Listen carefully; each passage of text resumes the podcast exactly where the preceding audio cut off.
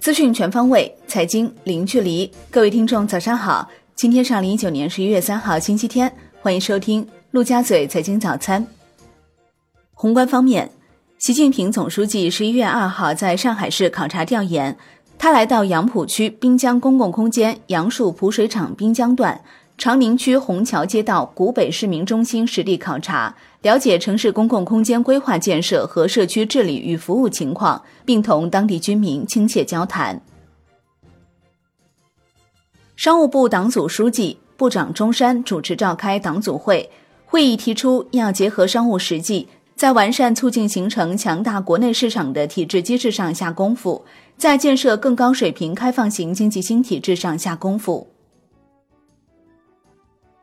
广东省长马兴瑞主持召开省政府常务会议，研究加快推进养老服务发展、推进粤港澳大湾区城际铁路建设、推动社会信用建设等工作。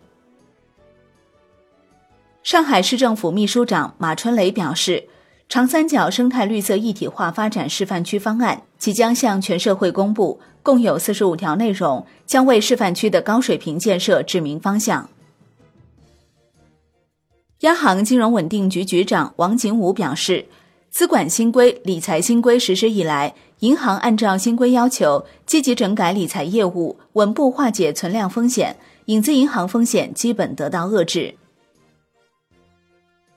国内股市方面，继中金、中信之后，中信建投证券因在保荐科创板项目中未能勤勉尽责而收到了监管的警示函。此外，华泰联合证券也于近日因保荐非公开发行股票项目中的信批问题收到警示函。上映九天的电影《少年的你》票房达十点零七亿元。该电影联合出品方涉及一家 A 股上市公司，为金逸影视全资子公司北京金逸嘉艺电影发行有限公司。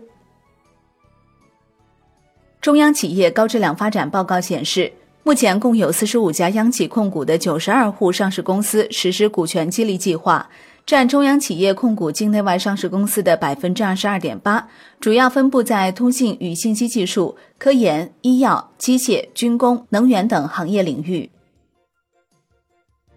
金融方面，财政部原部长楼继伟表示，资本项目开放对国家经济金融发展是一把双刃剑。要坚持积极、稳妥、有序开放，而不能盲目开放。尤其需要厘清的是，资本市场开放不等于资本项目开放。中国互金协会会长李东荣表示，为推动财富管理行业加速转型，应该注重通过从财富管理市场的供需两侧开展工作，在完善金融消费权益保护体系的同时，提高金融消费者的自身保护能力。楼市方面，全联房地产商会创会会长聂梅生表示，从房地产行业的大势来讲，二零一九年是个临界点。房地产业如果不能和其他产业建立良好融合，肯定无法翻篇。房地产翻过临界点，并不表示一定要下滑，一定要崩盘，可能是从量变到质变。浙江省土地使用权网上交易系统新挂出了海曙区一宗特殊的土地。这是一宗限房价、竞地价的商住混合用地，也是宁波第一宗预先限定房价的宅地。接下来，除奉化外的市五区所有宅地出让都将试行限房价、竞地价的新政策。上海市今年中心城区二级旧里以下房屋改造工作正在有序顺利推进，根据进度，预计今年可以完成五十五万平方米，二点九万户，将超额完成全年任务。产业方面，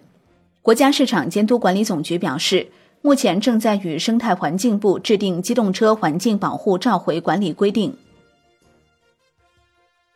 交通部表示，将组织各地交通运输部门和相关技术支撑单位，扎实推进通信链路联调联试、ETC 门架及收费站联调联试等七个方面工作，确保年底顺利实施系统切换。普华永道与上海青浦区政府达成战略合作，双方将加强对接合作。在第六届中国国际老龄产业广州博览会上，广东、辽宁、吉林、黑龙江省民政厅共同签署旅居养老合作框架协议，四省将发挥在气候、生态、环境、文化、资源等方面的互补优势，推动养老服务业高质量、协同、融合发展。海外方面，克里斯蒂娜·拉加德正式接棒马里奥·德拉吉，出任第四任欧洲央行行长。外界预计。虽然欧洲央行的货币政策短期内不会转变，但拉加德的就任无疑会给欧洲央行乃至欧洲经济带来新的契机。马来西亚交易所有限公司已完成首个融资融券区块链交易平台的概念验证，旨在提高证券借贷需求的效率、速度和容量。A 股上市公司四方精创为其技术提供方。国际股市方面。伯克希尔哈撒韦二零一九年第三季度净利润为一百六十五点二亿美元，市场预期八十八点八四亿美元，去年同期为一百八十五点四亿美元。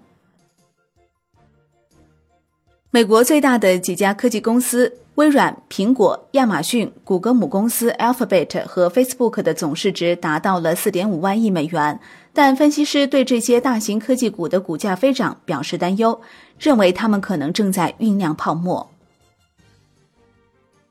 商品方面，中国天然气发展报告二零一九出炉。报告提出，天然气开发的七大重点布局中，包括四川盆地天然气生产基地。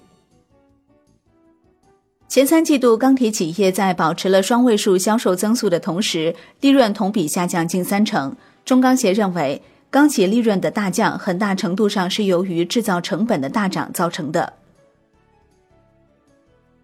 俄罗斯十月原油产量同比降百分之一点七，至一千一百二十二点九万桶每日；天然气产量同比降百分之二点七，至六百一十九点六七亿立方米。债券方面，国务院参事、财政部原副部长朱光耀表示，全球负利率的货币政策渐成趋势。现在，全球以负利率计价的债券，特别是政府债券，已超过十七万亿美金，这对全球金融市场的稳定构成了非常大的威胁。好的，以上就是今天陆家嘴财经早餐的精华内容，感谢您的收听，我是林欢，我们下期再见喽。